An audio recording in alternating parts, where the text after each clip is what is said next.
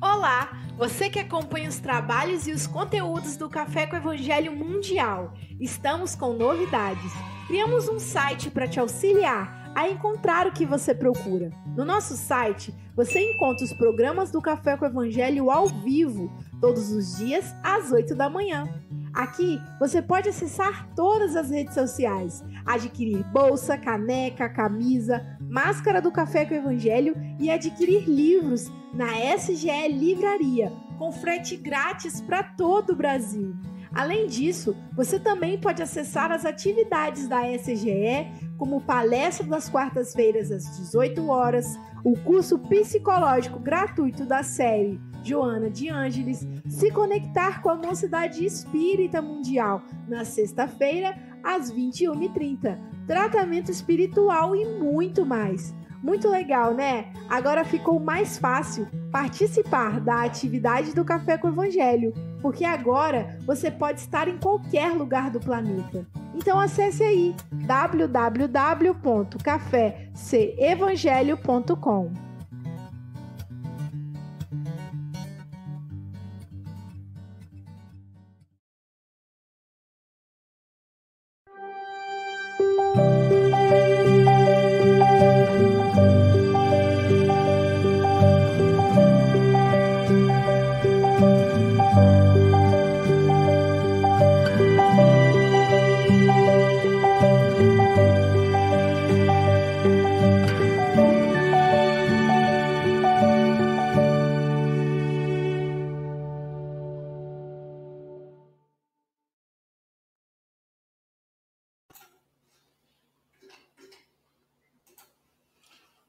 Bom dia, boa tarde, boa noite. Aqui estamos com mais um café com Evangelho Mundial. Hoje, dia 20 de novembro de 2021. É o dia da consciência negra, é o dia da gente relembrar que os negros, os africanos e seus descendentes foram escravizados no Brasil e aí, muitos de nós ainda mantemos no inconsciente a ideia de que os pretos devem trabalhar em serviço menos importante, devem ganhar menos, devem sofrer mais porque não são gente.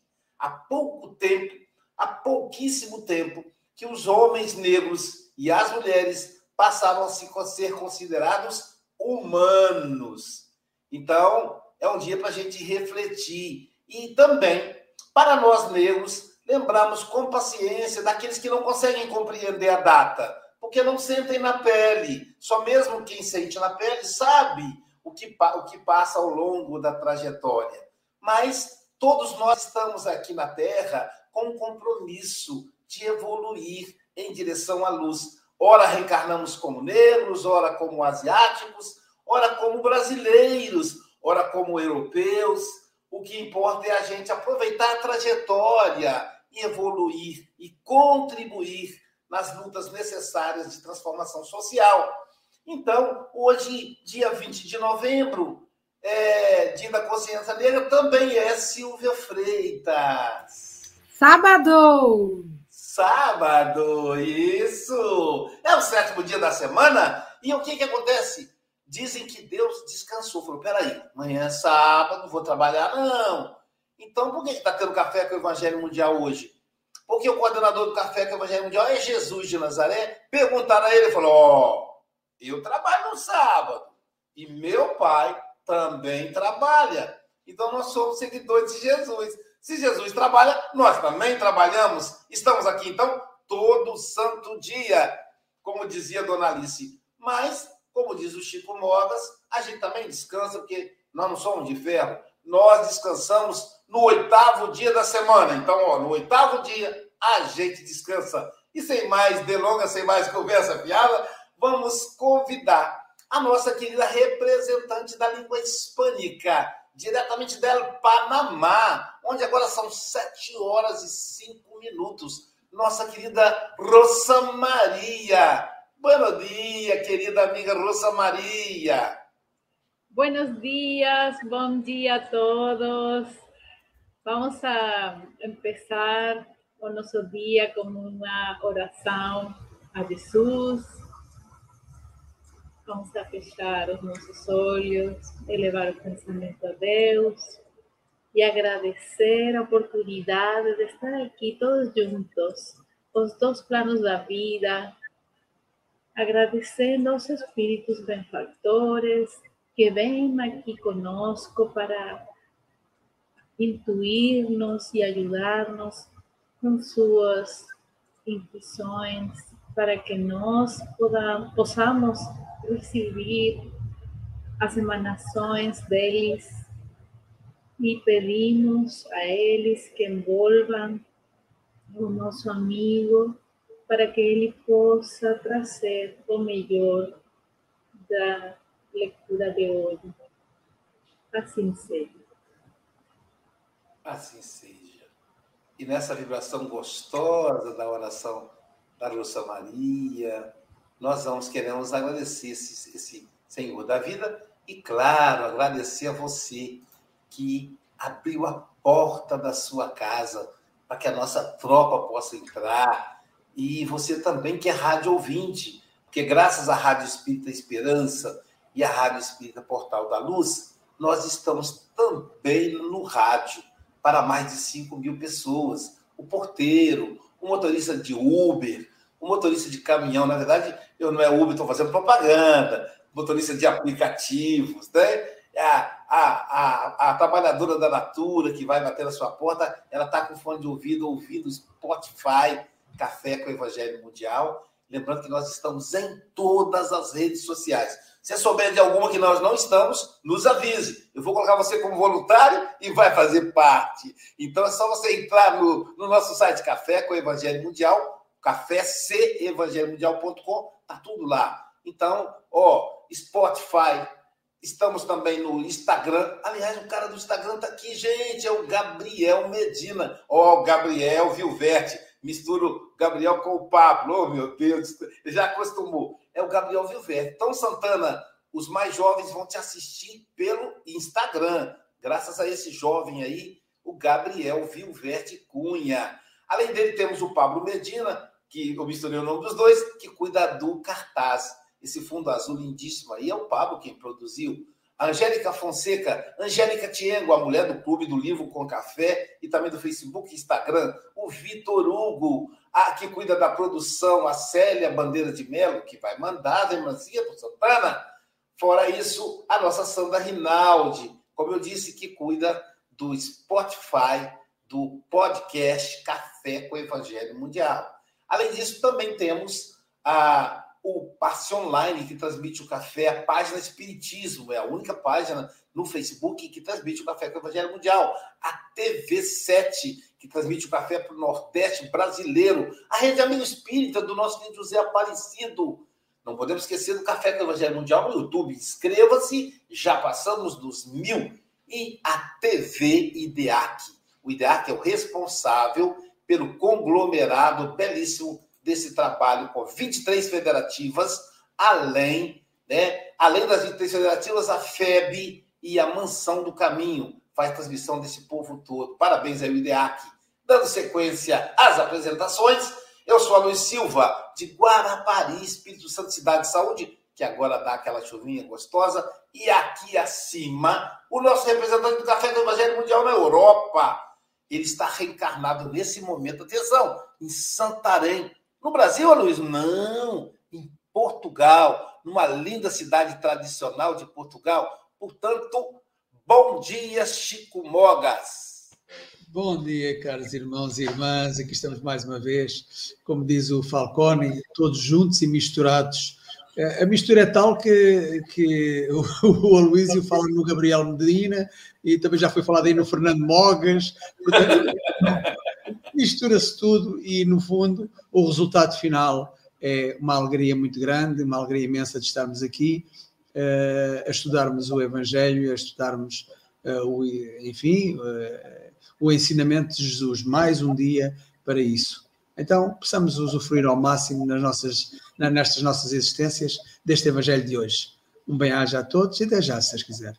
Bem-aja, Chico Mogas. Chico Mogas, Aqui ao meu lado, eu tenho aquela pessoa que renasceu no meio do carinho, no meio da manga ubá. Meu Deus, semana que vem, hein? Eu vou chupar a manga ubá. Gente, você tem que fechar o olho, é uma oração para você chupar a manga ubá. Mas não é a manga, não falando, é desse sorriso lindo da Silvia Freitas, que nesse momento está reencarnada em Seropédica, cidade de pesquisa do Rio de Janeiro, apesar de ter nascido lá, no meio da manga ubá, em Minas Gerais. Portanto, bom dia, Silvinha.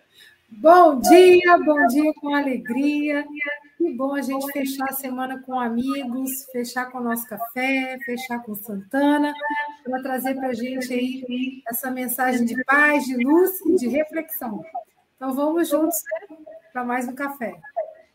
É verdade, Silvia, é verdade. Aí a Célia. O pessoal fala, mas Luísio, por que, você coloca essas tarjas embaixo? Porque o café é coletivo, todo mundo aqui trabalha. Ó, você aí, internauta, ó, não para não. Você tem que dar um joinha e compartilhar. Leva o café até aquela pessoa que você sabe que precisa, que está precisando do, evangelho. E leva também aquela que não precisa. Quem, quem é que não precisa, né? E além da Silvia Freitas, nós temos o nosso agora, Gabriel Vilvete Cunha, não é, Gabriel Medina? Ele está aqui ao meu lado. Portanto, bom dia, Gabriel. Diretamente de Seropédica também, é isso? Ou não? Bom dia, estou em Seropédica essa semana, pertinho da Silvia. É, é uma alegria estar aqui de novo. E vamos refletir, como a Luísa disse, sobre esse dia tão importante que é a consciência negra. Infelizmente, ainda temos tantos resquícios aí da escravidão, racismo, é, ainda tantos eventos que nos assustam e, ao mesmo tempo, que tantas pessoas naturalizam e vêm com na, é, normalidade, né? Então, vamos refletir, aproveitar o dia para refletir sobre esse assunto. Tá certo.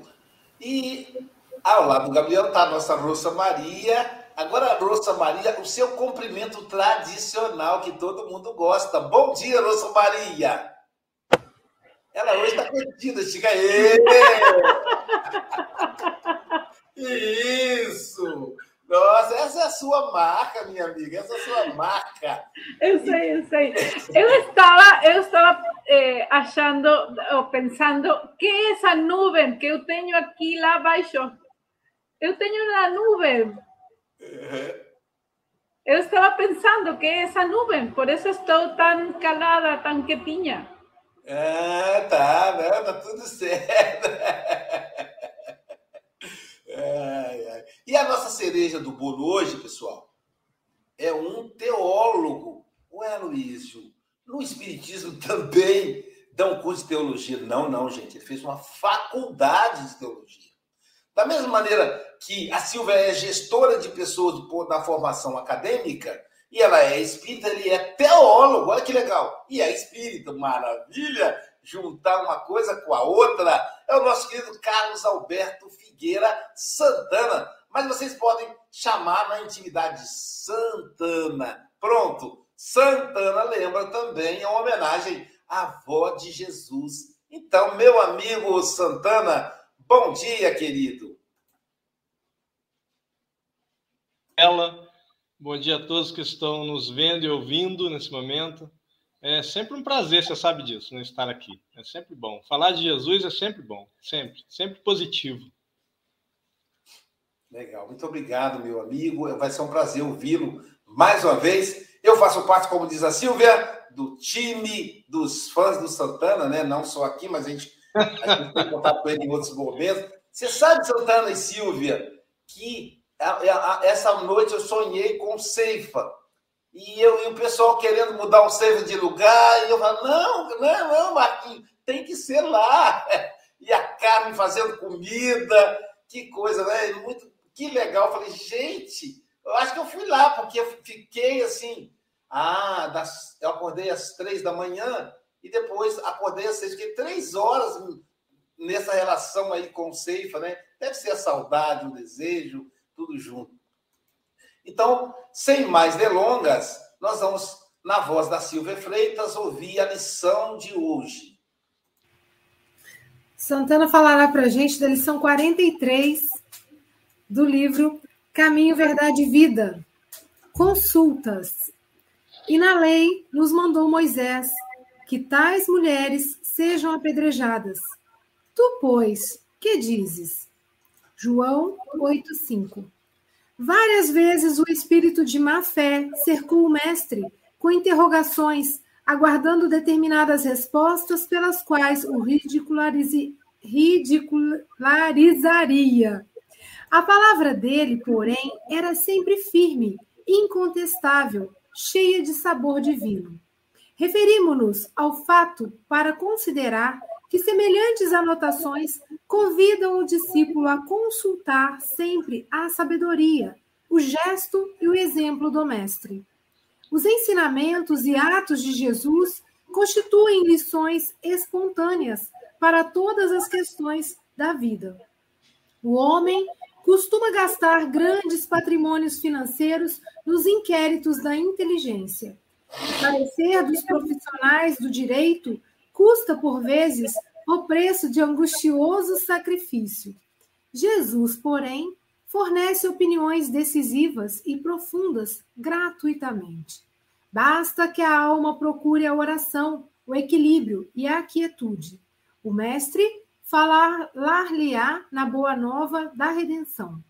Frequentemente surgem casos inesperados, problemas de solução difícil, não ignora o homem que os costumes e as tradições mandam resolver de certo modo, no entanto, é indispensável que o aprendiz do Evangelho pergunte no santuário do coração: Tu, porém, mestre, que me dizes a isto? E a resposta não se fará esperar como divina luz no grande silêncio. Caramba, gente, que lindo, né? Que lindo. É quando Allan Kardec fala, todos somos médios, né? No livro, no, livro dos médios. E é isso mesmo, né? Só perguntar. Mas, como temos fragilidades do coração, às vezes recorremos à mediunidade. Carlos Alberto Figueira Santana, meu querido Santana, são 8 horas e 17 minutos. Você tem até 8h37 ou antes, caso você nos convoque. Que Jesus te abençoe, que os bons espíritos te inspirem, querido. Amém. E você não precisa dizer você está em casa.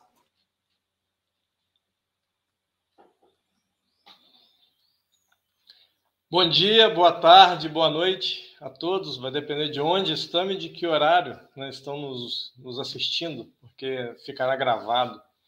É interessante esse texto. É, eu gostaria de começar com uma curiosidade, porque algumas pessoas costumam afirmar que essa mulher era adúltera porque ela teria adulterado com o homem, e é muito interessante isso, porque o Levítico 20, verso 10 diz que tem que haver flagrante no adultério e que ambos, homem e mulher, deveriam ser levados à praça pública e lá certamente morreriam. Então, neste caso, esta mulher que é levada até Jesus não é levado um homem junto com ela. Sendo assim, eu pergunto: ela era adúltera? Sim, ela era adúltera. Ela era adúltera, sim, mas com Deus, não com homem. Por quê? Porque ela foi pega, provavelmente, adorando um outro Deus, ou eles de defenderam a ideia de que ela estava adorando outro Deus. E realmente, na lei de Moisés, se for pego adorando um outro Deus, a execução é sumária, ali mesmo onde o indivíduo está. E normalmente a execução o júdice judeu, júdice hebreu, só tem duas formas de execução: o apedrejamento, que é o mais conhecido, mais famoso, mas tem também o enforcamento. Então, essa criatura seria o apedrejado ou enforcado ali, sumariamente, porque teria, estaria adorando outros, outro deus ou outros deuses. E aí a pergunta é: então, por que, que levaram ela até Jesus? Porque, naquele momento, o Império Romano era o dominante da região. Os povos que estavam ali, circunscritos, circunscritos no império eram dominados. Então, existe uma expressão em latim que chama ius puniendi. Somente o Estado pode punir. E ali o Estado era romano, mesmo sendo a Judéia, mesmo sendo Israel. Então, eles não podiam executar, eles tinham liberdade de culto, mas não uma liberdade de juízo. Então, eles tinham que levar aos romanos para que isso ocorresse. neste caso específico, ao invés de levar aos romanos, levaram a Jesus para exatamente para tentá-lo. Porque se Jesus diz, não apedrejem, eles iam dizer, é esse é o Messias que está contra a lei do, de Moisés, que vocês dizem que é o Messias? Mas se ele também dissesse apedrejem, instantaneamente Jesus seria preso pelos soldados romanos que estavam nas proximidades, porque estaria gerando um levante, eh, gerando uma alteração na legislação romana que não permitiria isso jamais, e Jesus seria também, sem sombra de dúvida, executado como exemplo para que não fizesse mais isso. Então, naquele momento, Jesus usou uma capacidade espetacular que hoje em dia tem sido muito rara a utilização dessa capacidade. Jesus usou o raciocínio, a inteligência. E todos nós temos capacidade de fazer isso. Mas alguns de nós têm um hábito maldito de terceirizar a nossa racionalidade. Tentamos dizer para o outro: o que, você me diz disso? O que, você acha que eu devo fazer? E sim, nesse caso, perguntaram a Jesus, mas por abuso, não por respeito, mas de forma alguma. Quem fez essa pergunta fez com a intenção de colocar Jesus numa, numa situação que não tinha como, em princípio, não tinha uma saída. Ou ele dizia que sim, que apedreje, e isso geraria problema com os romanos, ou diria que não, e isso geraria problema com os judeus. Só que Jesus, usando da sua capacidade racional, da sua inteligência, Jesus vem e diz: Bom, que o primeiro que não tem crimes, que atire a primeira pedra. Olha só, muita gente não presta atenção nesse texto. É, Jesus deixa isso muito claro. O primeiro, aquele que não tem pecados, que atire a primeira pedra. Ele não disse que só quem não tinha pecados que poderia apedrejar. Ele deixou claro que a primeira pedra tinha que ser por alguém que não tinha pecados, não tinha crimes, com a consciência, ou seja, estava com a consciência em paz. Automaticamente, depois disso, os outros todos poderiam jogar, não teria nenhum problema. Ele deixou claro, a primeira só, e, obviamente, como não tinha ninguém livre, isento de crimes conscienciais, de pesos na consciência, de pecados, de conflitos, como nós vamos falar na psicanálise, na teologia fala de pecado, em nenhum momento, nenhum deles tinha essa situação de estar livre disso, então ninguém conseguiu jogar a primeira pedra. E então Jesus vira para essa mulher, também não diz que ela estava certa. Obviamente que não. Mas ele não estava ali também como juiz. Não era a função dele. Algumas pessoas apregoam que Jesus é advogado, outros que ele é juiz. Não é nenhuma coisa nem outra. Ele é nosso irmão e quer o nosso bem. Ele é governante do planeta, ele é arquiteto desse planeta. E ele é o guia e modelo da humanidade, a quem nós precisamos nos inspirar para sermos o mais próximo possível iguais a ele. Claro que hoje, o mais próximo possível nas nossas limitações, mas chegaremos a esse patamar.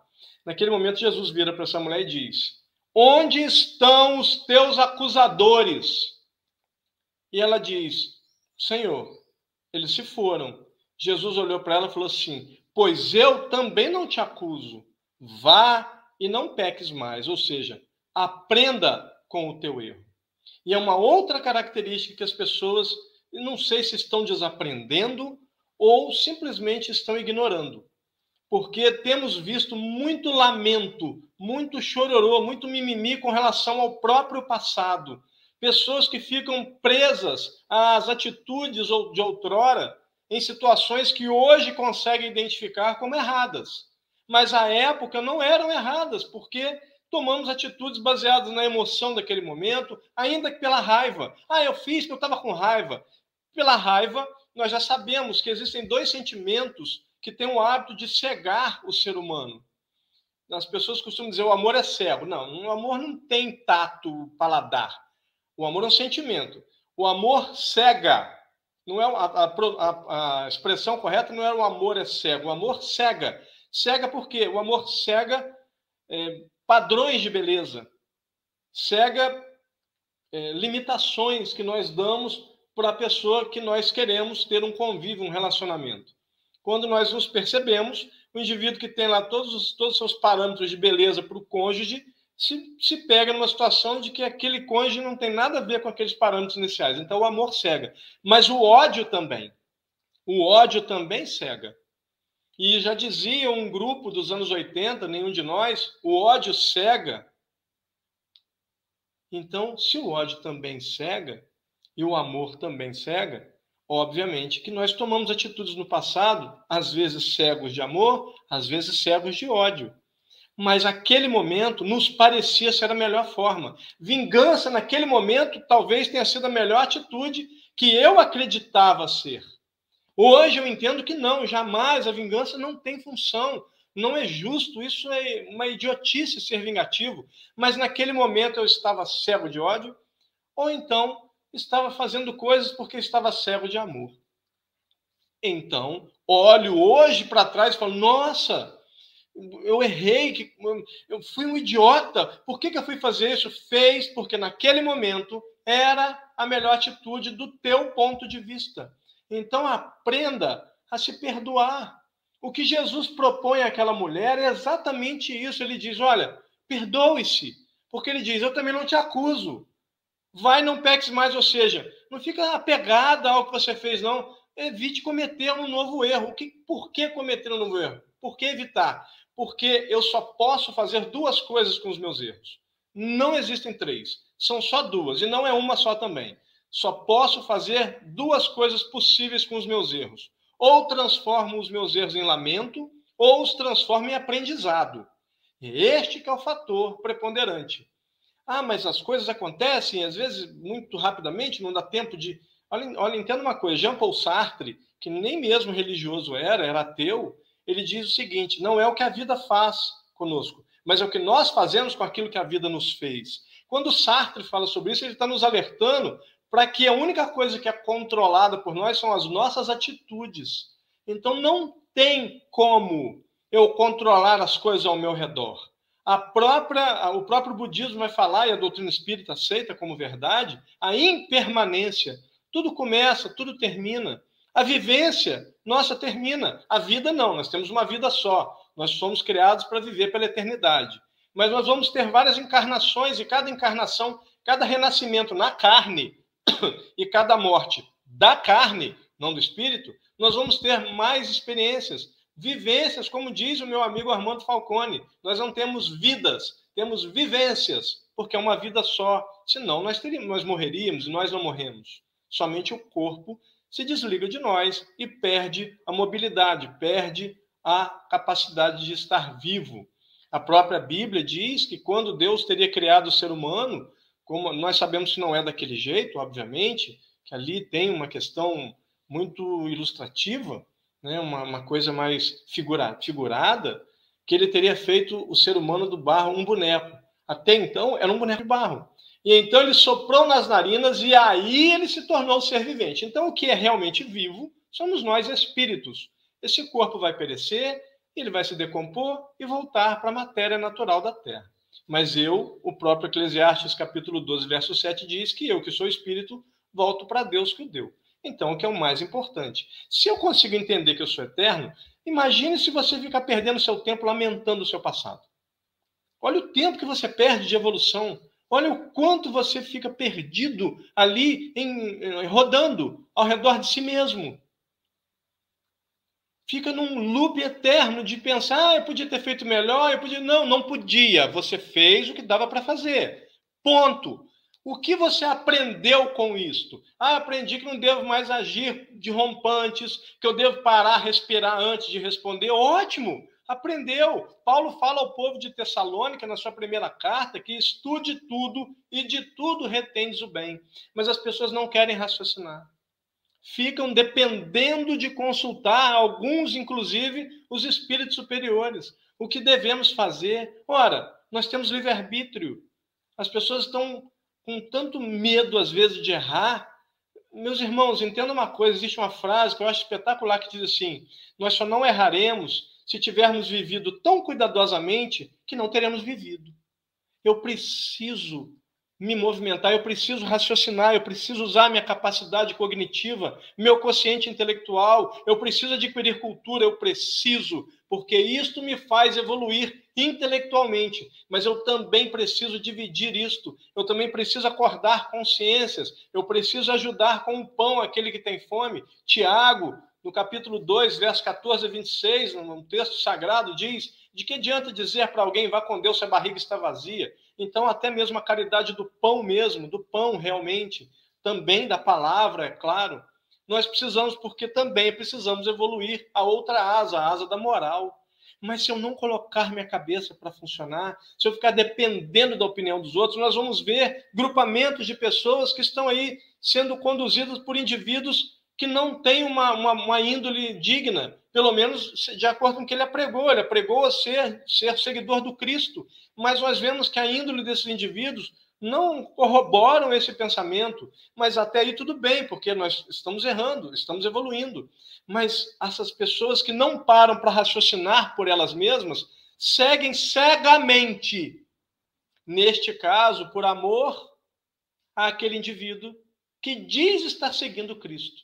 Nós não temos que seguir cegamente ninguém, nós temos que raciocinar. É uma capacidade que foi instituída por Deus Ninguém tem o direito de me cercear o direito de pensar, de raciocinar. Então, sim, no momento de desespero, em que eu não consigo encontrar uma resposta ou pelo menos uma direção, nós podemos sim evocar do alto o Deus bendito e soberano, único, ou o Cristo, seu emissário mais famoso por nós conhecidos, conforme a doutrina espírita, o Espírito mais perfeito que nós já conhecemos, tivemos contato, evocar deles o amparo. Me ampare, me ajude, me dê claridade mental, aclarei minha mente, me inspire, me intua, me instrua, meu Senhor, para que eu consiga tomar a melhor atitude. Ao dizer isto, naturalmente a minha mente se abre e vem do alto a inspiração, às vezes através de uma pessoa que está passando perto, de uma pessoa que chega e dá um recado. Eu, eu, eu, costumo contar uma história, eu nem sei se eu já contei, que se já eu peço perdão pela repetição, mas é uma história que eu gosto demais, eu amo muito essa história. É uma história com E, é uma ficção. O indivíduo estava muito aborrecido com Deus, muito, muito, muito aborrecido com Deus. Ele passou pela rua, ele desceu do ônibus, passou pela rua e viu uma igreja protestante falando de Jesus. Ele falou: Que Jesus? O quê? Se Jesus existisse, eu não estaria passando essa pindaíba. Ele não é o pastor das ovelhas? Como é que ele pode me deixar abandonado? Ele não recolheu aquela que estava em tempestade, perdida? E por que, que eu estou assim? Que existe o quê? Aí passa em frente uma igreja com a católica, falando de Jesus também, falando de Deus. Ah, que Deus o quê? Você é um maluco, Deus. Jesus, pelo menos, pode ter sido um filósofo e, e olhe lá, talvez nem isso. Mas Deus aí já é demais. Vocês são um bando de imbecis, de idiotas. E ele passa em frente a uma casa espírita falando do amor de Deus, do amor de Cristo, da necessidade da caridade. Que caridade? Ninguém está me ajudando nesse momento. Deus não existe, juiz, Jesus que sei lá se existe, e caridade ninguém está fazendo comigo. Eu estou passando tudo que eu estou passando sozinho, irritadíssimo, num nível de irritabilidade grotesco. Ele chega em casa, senta no sofá e dá um soco na mesa de centro e diz: Deus, se é que você existe, eu te dou dois minutos para você me provar. Nisso, quando ele acaba de falar, o telefone da casa dele toca. Ainda tinha aquele telefone fixo, que hoje a maioria não tem. Ele pegou o telefone, alô? E alguém do outro lado disse assim: alô? Ele, pois não? Olha, o senhor me desculpe, o senhor não me conhece mas eu uma voz veio até mim, mandou ligar para esse número e dar um recado. Ele, que recado? Dois minutos é muito tempo para mim. E nesse instante, ele caiu de joelhos e chorou e entendeu que ele é que não estava ouvindo Deus, mas Deus estava com certeza ouvindo cada um dos seus pensamentos, cada um dos seus lamentos, cada uma das suas lamúrias. Aí, meus irmãos, vem o momento em que nós, em alguns momentos, vamos fazer uma das coisas mais ignorantes que podemos fazer: culpar o corpo por algumas atitudes nossas. Em Mateus capítulo 26, verso 41, no texto grego original, Jesus fala que o espírito está pronto, mas a carne é fraca. Só que a carne que Jesus usa lá no texto grego original é a palavra sarkés, que é variante de sarkos, Sarkos quer dizer carne com um sentido de natureza humana, diferente da palavra grega soma, que seria carne com sentido de corpo. As doenças são psicossomáticas, são criadas na psique, na mente, e lançadas ao soma, ao corpo. Lá Jesus não usa a palavra soma. O texto é muito claro, usa a palavra sarqués, natureza humana. Então não é o corpo, não é a carne física, é a natureza humana que é fraca. Por quê? Porque eu, quer, eu sei aquilo que é certo fazer, mas a minha natureza humana diz: mas eu quero fazer isso. Por que, que eu entendi? Então, por que, que eu fiz aquelas coisas? Porque eu quis fazer. Mas eu sabia que era errado, ok. Mas fez. E o que, que você aprendeu com isso, criatura? Lamentar-se não vai mudar o seu passado, nem o seu presente, nem o seu futuro. Transformar o seu erro em aprendizado não muda o seu passado, mas muda o teu presente e muda ainda mais o teu futuro. De uma maneira muito melhor. Tanto que o Chico Xavier nos deixa uma frase sublime: a ninguém é dado o direito de voltar ao início e fazer um novo começo, mas a todos é dado a partir de agora fazer um novo fim. Mude a história da sua vida.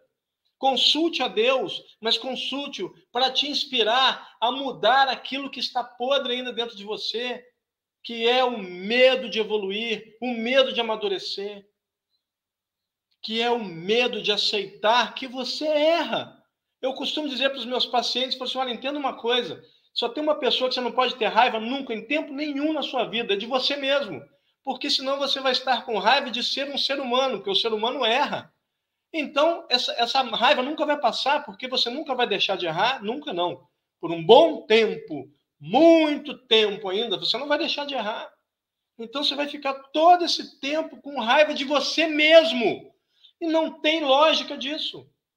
Errou, errou. O que, que você aprende? Aquela mulher, quando ouviu Jesus, nós supomos, não podemos, não conversamos com ela, não temos condições de conversar. Talvez quando desencarnarmos, teremos condições de conversar com alguém, talvez ela mesma possa fazer uma preleção e dizer o que se passou na cabeça dela. Mas naquele momento, creio eu, veja bem, uma crença que ela virou e ela deve ter pensado: cara, esse cara tem direito de me apontar o dedo e ele decidiu não me apontar o dedo e só dizer para mim: aprenda com o que você fez e siga em frente. É este o ponto de vista. Seguir em frente, aceitar que tudo na vida tem, obviamente, uma opção, uma escolha. Existe uma frase muito antiga que diz assim: que uma rua sem saída, ela tem saída, a própria entrada.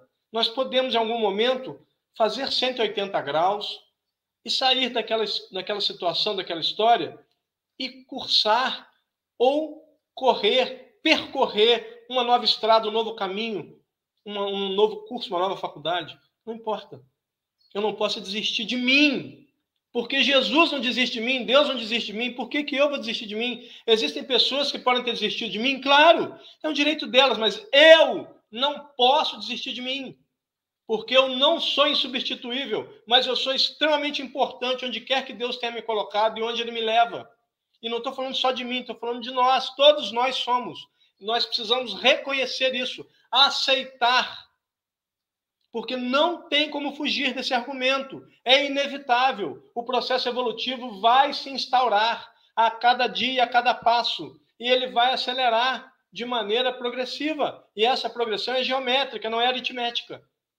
Então eu preciso aceitar que errei, entender onde errei, lembrar que naquela época eu tinha aquela experiência, estava movido por aquelas emoções e naquela situação, envolto ali. E então eu tomei aquela atitude. Pronto, vou me vigiar para que isto não se repita, para evitar cometer este mesmo erro, mas erros eu vou cometer mas tentar evitar cometer os mesmos. Por isso, eu costumo dizer, eu brinco com as pessoas, digo, o que é perdoar? Ah, esquecer. Não, esquecer é Alzheimer. Perdoar é se libertar da mágoa, é lembrar de tudo, mas sem registro de mágoa, sem tristezas mais com relação àquilo, porque ali eu vou entender, aquilo foi bom, porque eu evoluí, eu cresci, eu me tornei uma pessoa melhor. Eu evoluí. Evolua com teu erro. Consulte a Deus, sim, consulte a Jesus, mas para inspiração. Paulo de Tarso diz em 1 Coríntios 15, verso 19: aquele que procura o Cristo somente para resolver problemas desta vida está entre os mais miseráveis de todos. Por quê? Porque não é para resolver problemas do meu cotidiano que eu tenho que buscar Deus, é para Ele me auxiliar para que eu raciocine melhor, para que eu tenha clareza de pensamento, para que uma tristeza que está ali me cambaleando o raciocínio possa ser momentaneamente afastada para que eu tenha clareza e então essa tristeza possa voltar, mas então eu vou saber como lidar com ela. Meus irmãos, as coisas vão acontecer, nós não temos controle sobre isso, mas sobre as nossas atitudes nós temos a possibilidade de controle. Por que possibilidade?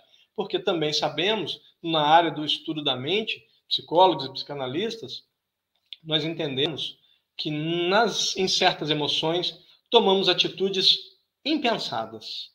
Porque não paramos e falamos, peraí, peraí, deixa eu... O indivíduo me chamou de idiota. A resposta correta para isso é, por que você acha isso? E não simplesmente retribuir a ofensa. Mas na hora, se você tiver com sangue quente, você não vai estar tá raciocinando direito. E você vai falar sem pensar. Ainda assim, você escolheu chegar a esse estado, mas é um processo. Em algum momento, eu vou evoluir e vou começar a ser mais racional e ter um pouco mais de respiração e menos de fala. Respirar mais e falar menos nesses momentos de atrito. Porque em alguns momentos essa coma, essa pausa é necessária para que nós possamos restabelecer o ritmo racional, restabelecer um alinhamento do coração com o cérebro e então falar usando as melhores palavras e não as piores ofensas. Então, consultar a Deus é algo essencial para as nossas vidas, mas sem ficar se lamentando. Meu Deus, ah, eu costumo também dizer que tem uma pergunta que você nunca, nunca, nunca, nunca, nunca deve fazer na sua vida. Nunca, nunca faça a pergunta. Essa não. E olha, eu sou filósofo. Eu sou formado em teologia e filosofia, eu sou filósofo. Mas essa pergunta você nunca deve fazer. Que é virar para Deus e falar assim: meu Deus, o que eu fiz para merecer isso? Se Deus começar a falar, ele nunca mais para. Então é melhor você não perguntar isso. É melhor você simplesmente entender. Ah, mas no passado eu devo ter... Não interessa. Não importa. Se eu não lembro, é para não lembrar. Porque Deus é perfeito. Se eu não lembro o que eu fiz em vidas pretéritas, é para não saber. O Emmanuel mesmo nos diz: quer ter uma ideia de quem você foi, olhe para as suas atuais tendências. Meus irmãos, baseado nas minhas tendências, eu prefiro não saber quem eu fui. Eu fico muito feliz de não saber. Eu, eu, nossa, eu fico muito, muito feliz de nem ter ideia de quem eu fui. Não quero saber. Um espírito, certa vez, um, durante uma doutrinação, eu trabalhava como doutrinador, como esclarecedor, e um espírito disse assim: Você gostaria de saber quem você foi? Eu falei: Meu irmão, eu não sei, não quero saber, com exceção de Deus, eu tenho raiva de todo mundo que sabe. Por causa de uma brincadeira da minha infância, dizendo: Não sei, não quero saber, tenho raiva de quem sabe. Aí eu virei para ele e falei assim: Não sei, não quero saber, com exceção de Deus, tenho raiva de todo mundo que sabe. A médium disse que o espírito sorriu. E ele virou e falou assim para mim: Por quê? Eu falei: Porque é quem eu fui, não é quem eu sou. E não importa quem eu fui, importa o que, que eu estou fazendo com a experiência de quem eu fui. Então, quem eu sou é importante, porque eu preciso tentar, dentro das possibilidades da minha limitação ainda racional e cognitiva, planejar melhor o meu futuro. Mas o meu passado é só meu passado. O que eu fiz, seja o que, te, que quer que eu tenha feito, me trouxe até aqui. Então, isto precisa valer. Mas quem eu fui já não é importante para quem eu sou mas sim todo aprendizado. Eu sou a soma de tudo aquilo que fiz, tudo aquilo que não fiz, todos os meus acertos e meus erros, desde o ato criador, somando-se tudo isso, esse sou eu. Então eu sou grato a Deus, inclusive pelos meus erros. Eu gostaria de encerrar minha fala com uma fala de William Shakespeare, ele, quando ele diz: Entendi, compreendi que devemos agradecer a Deus até mesmo aquele que, aquilo que ele não nos dá eu sou muito feliz, porque em alguns momentos Deus não me deu algumas coisas que eu pedi, e eu glorifico a Ele por isso, porque só Ele sabia que realmente não seria bom para mim. Muito obrigado a todos. Obrigado. Muito bom, né, gente? Muito bom. Caramba. Santana faz a gente viajar aí nos textos sagrados, na filosofia. Adorei aí a citar a citação de Jean-Paul Sartre. É, e Santana, no início, ele começa com a, com a passagem bíblica que ele cita lá, né? É, serão que as pessoas que forem pegas adultério, e homem e mulher, então a pessoa leva só para o lado da mulher, serão levadas à praça pública para onde serão, onde certamente morrerão. Eu achei tão forte isso e profundo. Não é para gente matar. A pessoa morre. Morre, por exemplo, primeiro vai à praça pública, porque a dificuldade dela é colocada em público. É colocada diante do outro, né, Santana? Diante da esposa, que se apaixonou lá atrás, estava, como você disse, né? É, cegos pela paixão, né? paixão que a cegou. Então, é, naquele momento, ela olha e fala: Meu Deus, esse meu marido não é aquele santo que eu imaginava, minha esposa não é aquela, aquela santa que eu imaginava. Então, você ficou público, você abriu as suas vísceras para o outro.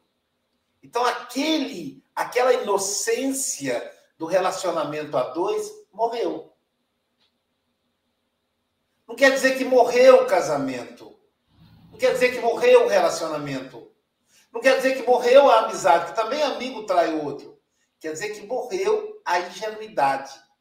A Silvia tem uma citação que eu gosto, tem uma fala que eu gosto muito. Ela diz assim que uma amiga procurou para ela e falou: Ah, Silvia, eu estou tão desiludida da vida. Aí a Silvia respondeu: Que bom, pior se você tivesse iludida.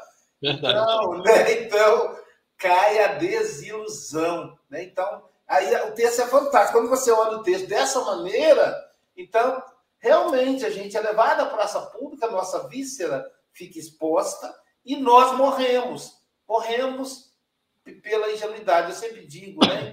Quando a pessoa vem na, na, aqui no meu consultório e aí a confissão da infidelidade conjugal, eu sempre digo assim: olha, você foi expulsa do paraíso. Não dá para voltar mais. Aí eu queria voltar no início do casamento. A gente era muito carinhoso um com Isso acabou? Você foi expulsa. Então você... nós vamos trabalhar para que daqui surja um novo casamento, mais maduro, mais respeitoso, sabendo que o outro é um ser, é um ser humano e que ele pode fazer o que ele quiser. Ele é livre para fazer. E as consequências também para responder. Então você não vai poder vigiar o seu marido, você não vai poder vigiar a sua esposa, ela é livre. Se ela desejar te trair, ela vai te trair, é um direito dela. E você vai ter que lidar com isso. Então, pronto. E dá uma insegurança danada na pessoa que é controladora. E se não fizer essa reflexão, a gente carrega a culpa. E essa culpa nos aprisiona. Eu quero agradecer, inclusive, os amigos ontem lá na, do, João Batista, espírito João Batista, que foram lá, Lisete, o Amilcar, né? Estou é, citando, citando, Portugal, o João, é, Sara, Sara Ruela, um monte estava lá. 44 pessoas. Eu até falei para o Santana eu fiquei procurando público, né? 44 pessoas. Então, assim, a gente falava da diferença da culpa com o arrependimento. A culpa é um pensamento fixo que nos aprisiona ao passado. E o Santana foi fantástico, trabalhou a culpa o tempo todo, a gente libertar da culpa.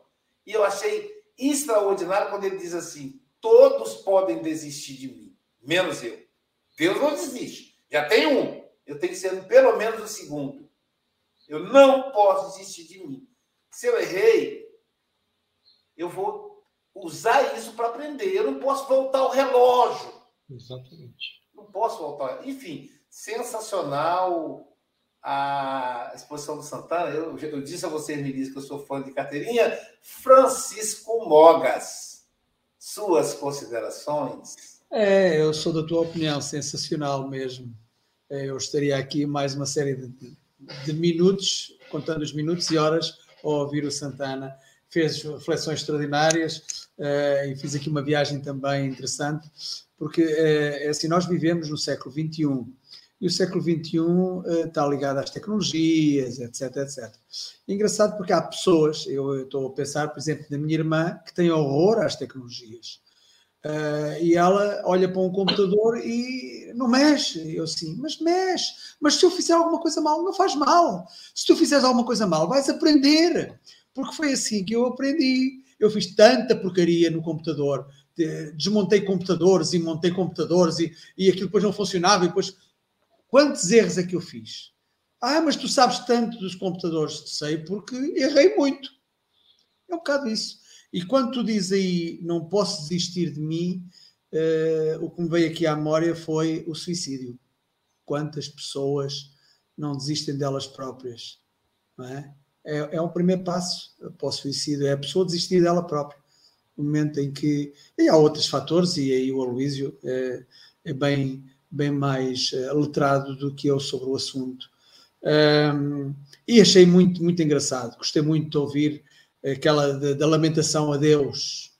Uh, se começar a falar, ele nunca mais para. Eu dou toda a razão, possivelmente. Ainda bem, eu nunca faço essa pergunta. Oh, porquê, meu Deus? Agora, como espírito, ainda muito menos, não é? Uh, mas, mas realmente, é, enfim, acho que colocaste muito bem e, e ouvi pela expressão do Aloísio que foi a mesma expressão que eu comecei logo a rir com, as, com, com porque realmente pôr-me na posição de Deus e assim, meu Deus do céu, agora, uh, meu Deus, não, meu, eu a mim, vou ter que falar com esta pessoa, vou estar, vou estar ali o resto da vida a falar dele, não é? Uh, e, e, e, dos erros que ele cometeu, não, sei, vale a pena se lamentar. E para terminar aqui este meu comentário, uh, escrevi aqui estas duas quadras que dizem assim: Consultas são processos de aprendizagem, onde por vezes o preço requer sacrifícios. Jesus é o consultor cuja divina mensagem é de cariz gratuito e de grandes benefícios. Santana diz que a raiva traz dois sentimentos que nos cegam e que são o ódio e o amor. Aprendemos a nos perdoar sem lamentos. Façamos a melhor aprendizagem sem temor. É isso. É fazermos a. É deixar-nos lamentar. Bonitas, muito bonitas. E não. E não, e não e, Mande para mim, por favor. Tá bom. Manda tá através bom. da Luísa, por favor. Ok. Obrigado. Muito, muito obrigado já, já, já tens a próxima data marcada. Já. E o Santana estará conosco, Chico. Santana é um dos palestrantes presenciais. Você marca a data online também. Será um dos palestrantes presenciais de domingo. A gente agora estamos a partir de dezembro. o Café com o Evangelho Mundial aos domingos será ao vivo de Guarapari. Então, o dia que você quiser participar do Café com o Evangelho ao vivo, é só você ir para Guarapari, na Sociedade Guarapari de Estudos Espíritas, sempre aos domingos. Rosa Maria, suas considerações, querida. Muito bom, Santana, adorei, adorei, gostei muito, muito, muito. Eh, estávamos todos aqui eh, muy atentos, muito atentos. Eh, la próxima vez tem que ser 30 minutos. Bueno, eh, eu, eu acho que nós temos que fazer todos os dias, como San Agustín, uma reflexão à noite e pensar o que fiz de mal hoje para fazer melhor? E perdoar-nos sempre, porque se nós quedamos, ficamos com mágoas, nos vamos acumulando eh, basura, eh, no sé cómo se dice en portugués, lixeira. Lixo, lixo, lixo mental. E isso faz-nos eh, eh, acumular eh, culpas e depois temos doenças e depois é, é muito pior. Então, temos que amar-nos sempre com nossos erros, porque somos falíveis. Eh, Jesús nós para ensinar-nos que temos que amar-nos e perdoar-nos sempre, primeiro a nós e depois, se nós podemos perdoar-nos a nós, podemos perdoar ao próximo. E, e, e essa é a melhor eh. Amarnos e perdoar-nos a nós mesmos para poder perdoar al próximo siempre porque todos estamos eh, aprendiendo a amar y a perdoar. Todos estamos en este planeta de pruebas y expiações porque nós já fizemos muita coisa. E eu não gosto de saber como Santana, não quero saber. Não, não quero, não quero. É, porque hoje eu estou tentando ser o melhor para mi, meu marido, minhas filhas. E nós aqui tratamos de, de fazer o melhor todos os dias com este evangelho, com estas lições que diariamente eh, fazemos aqui, como Aloísio, que nos traz o evangelho, porque isso nos faz refletir e ser cada dia melhores. Um abraço a todos, los quero muito. Adeus.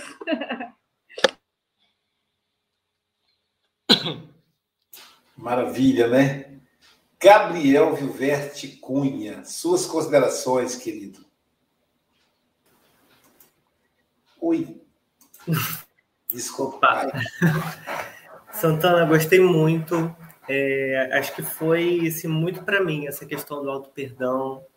É, muito, muito interessante a reflexão e que a gente precisa ter a indulgência com a gente mesmo também, né? Reconhecer que naquele momento a gente fez o melhor possível, naquele contexto, e, e que é difícil, às vezes, a gente olha para trás e fala, nossa, mas tantos equívocos. E eu, particularmente, como sou uma pessoa muito perfeccionista, tenho feito isso muito. E ontem mesmo, na reunião da mocidade, a Alice, sobrinha da Luísa, trouxe uma dinâmica para gente. Para a gente escrever num papel e botar em um lugar onde a gente pudesse ler. É, umas respostas, dizendo assim, quem sou eu? Né? E aí eu fui pensando, espírito altamente endividado. Quais atos de hoje eu preciso melhorar? Muitos. A cada dia que passa, estou me renovando bem lentamente. O que tenho valorizado? Isso aí eu estou falando brincando, né? mas foi a primeira coisa que me veio à cabeça. O ser ou o ter. Então, pensei, estou ainda na corda bamba. E aí a última, que para mim foi a melhor. Nesse processo de caminho, estou sendo gentil comigo? E aí eu me respondi que, que não? Então a gente precisa ter essa autoindulgência, se perdoar e entender que a gente sempre está dando o nosso melhor. Ainda que a gente possa pensar, falar assim, nossa, mas estava tão equivocado, mas se a gente soubesse o passado, talvez vai ver que já melhorou bastante, né? Então, quero te agradecer por essa lição, que eu precisava muito ouvir, preciso bastante aprender. Caminhar bastante e volte sempre. Muito obrigado. Obrigado, Gabriel. Silvia Freitas, suas considerações, querido. É sempre muito bom ouvir o Santana. E, e tem dia que ele está. Sempre ele está inspirado, mas tem dia que ele está inspirado na potência máxima. Eu acho que hoje foi um dia desse, né? Foi um café extremamente terapêutico, porque é muito bom, Santana, ouvir do outro, né? Como a missão diz, às vezes a gente precisa mesmo pedir uma fonte externa uma luz, uma direção, né? E o mestre nos dá gratuitamente. Basta a gente se conectar, né? De coração.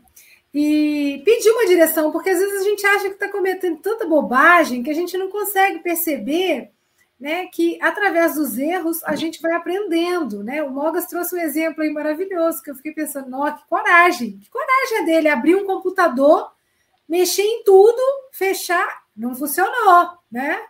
E aí, beleza, vamos para a próxima. E, e, quando você traz né, aquela fala que só não erras né, se não tiver vivido, gente, eu achei isso incrível. Né? Porque às vezes a nossa cultura ou, ou a nossa criação é de não pode errar, não pode errar. Gente, fatalmente vamos errar. Né? Só que os erros vão ser diferentes, vão ser numa potência menor, e assim a gente vai, tudo vai fluindo, né? Então foi muito rico e muito rico e que, que sabedoria a gente está pensando assim, que escolhas que eu faço com aquilo que eu recebo, né? Então eu agradeço aquilo que eu recebo porque não é por acaso, né, que as coisas acontecem. Então tem um direcionamento maior que às vezes a gente desconhece, mas quando eu tenho essa segurança, essa confiança em Deus e na vida, eu sou uma pessoa grata com tudo que está me acontecendo, né? E para fechar, eu quero trazer aqui né, um livro que talvez o Luiz não conheça, Terapêutica do Perdão, capítulo 6, né, que fala do perdão ao passado. Nossa, gente, é tão gostoso. Esse livro é muito gostoso de ler. Né? O Aloysio sempre traz uma parte do evangelho, uma citação, e depois, né, como terapeuta, ele vai clareando para a gente. Porque se eu não perdoo o meu passado, eu não posso seguir adiante, né? Eu só sou a pessoa que eu sou hoje pelo passado que eu tive. E o Santana falou isso brilhantemente, né? Ninguém comete erros falando, hoje eu acordei para errar, vou fazer tudo errado, né? Ninguém faz isso. Então, a gente realmente, fatalmente errou, achando que estava tomando a melhor decisão. E foi para aquele momento, né? E que bom que a gente está se melhorando a cada dia. Então, Santana, querido, que delícia esse café. Muito obrigada e volte sempre. Volto sim, sempre que me requisitarem. Ó oh, oh, Luísio, a, a, propósito do processo de aprendizagem, esta tenho que dizer. Vejam bem no início do Café com o Evangelho. O Luísio tinha medo de carregar nos botões, agora já carrega em qualquer botão, sem problema nenhum. o que faz a aprendizagem. É verdade, Chico, ela mesmo. Ai, é verdade. E sempre tem um desafio, Chico, porque, por exemplo, no caso do Google Meet ontem, eu não, não conhecia o Google Meet, cara. Eu falei, e se eu clicar aqui e desligar? é a nossa geração, né, Silvia? A geração nova agora, o pessoal da turma Y, né? Geração Y, Z, sei lá o quê, eles estão danadinhos, cara. Papai mexem, né? Tranquilos. Né? a, Ana Rosa do, do Soca, dois aninhos, dá o um celular para ela, já vai mexendo o dedinho, abrindo o joguinho que ela quer. Como é que pode, né? Então, assim, é outro nível. E a gente, a gente fica com medo. Tá? Teve um, um, um, tem um vídeo que mostra quando criaram o primeiro livro, o pessoal usava um pergaminho, um rolo. E aí o cara falou, agora é assim. Aí o outro do pergaminho falou, mas por que, que ele é quadrado? Falou, porque é assim. E como é que eu vou ler? Aí o cara pegou, abriu o livro. Aí, aí viu, né? Aí Aí falou assim, e aí, tá tudo aqui nessa. Não, você vai folheando. Aí ele folheou. Aí falou assim, agora você viu como é que é? Vamos tentar agora. Aí o cara foi com o maior cuidado, abriu a, a, a capa do livro, aí olhou. Aí ele pegou a segunda página, a terceira, de repente ele, sem querer, pegou o final do livro e fechou o livro contrário. Aí o cara, não, calma, calma. É igual a gente com a tecnologia, fantástico, né? Então, que é novo, né? Surpreende a gente. Santana, meu amigo, suas considerações finais. Então, Luiz, eu, eu gostaria de encerrar com uma citação de uma música antiga que era cantada pela Vanusa.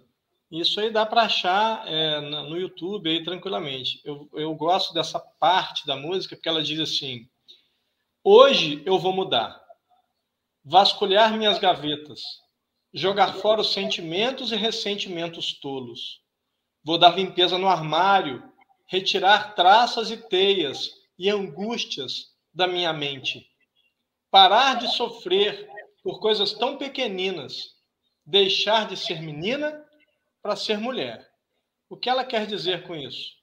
Entendi que agora é o momento da maturidade, me libertar daquilo que me prendia, na, na, filosofia, nós dizemos que o nosso passado precisa ser raiz, não pode ser âncora, porque a âncora só me aprisiona. A raiz me dá referência, mas me impulsiona para cima e para os lados para que eu frutifique e que eu cresça e que eu me torne frondoso. Então, é essa a ideia. Eu gostaria de encerrar com isso. Obrigado, meu amigo. Gente, que delícia o café, né, né Silvio? Como diz a Silvia, encerrando aí com chave de ouro.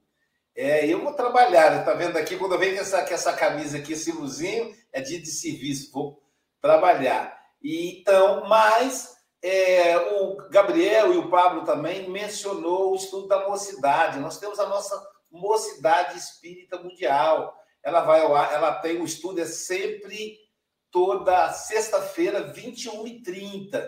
Então, aí tem o, WhatsApp aí, ou você pode fazer contato, você que tem amigo jovem, filho, neto, etc. É o 28 39 seguido, ó, 999 878178. E aí fazer parte da Mocidade Espírita Mundial com Alice, Gabriel e Pablo Medina. Não troquei, já viu? Não troquei, ó. E amanhã nós teremos o nosso querido Jefferson Leite, lá de Itaperuna, Rio de Janeiro.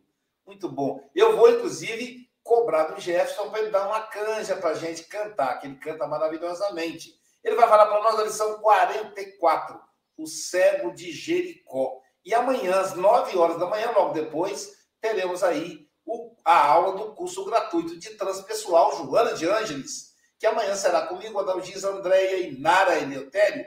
A aula, a, a aula será sobre sofrimento, a consciência e o sofrimento. Portanto, amigos, amigas, bom dia, boa tarde, boa noite.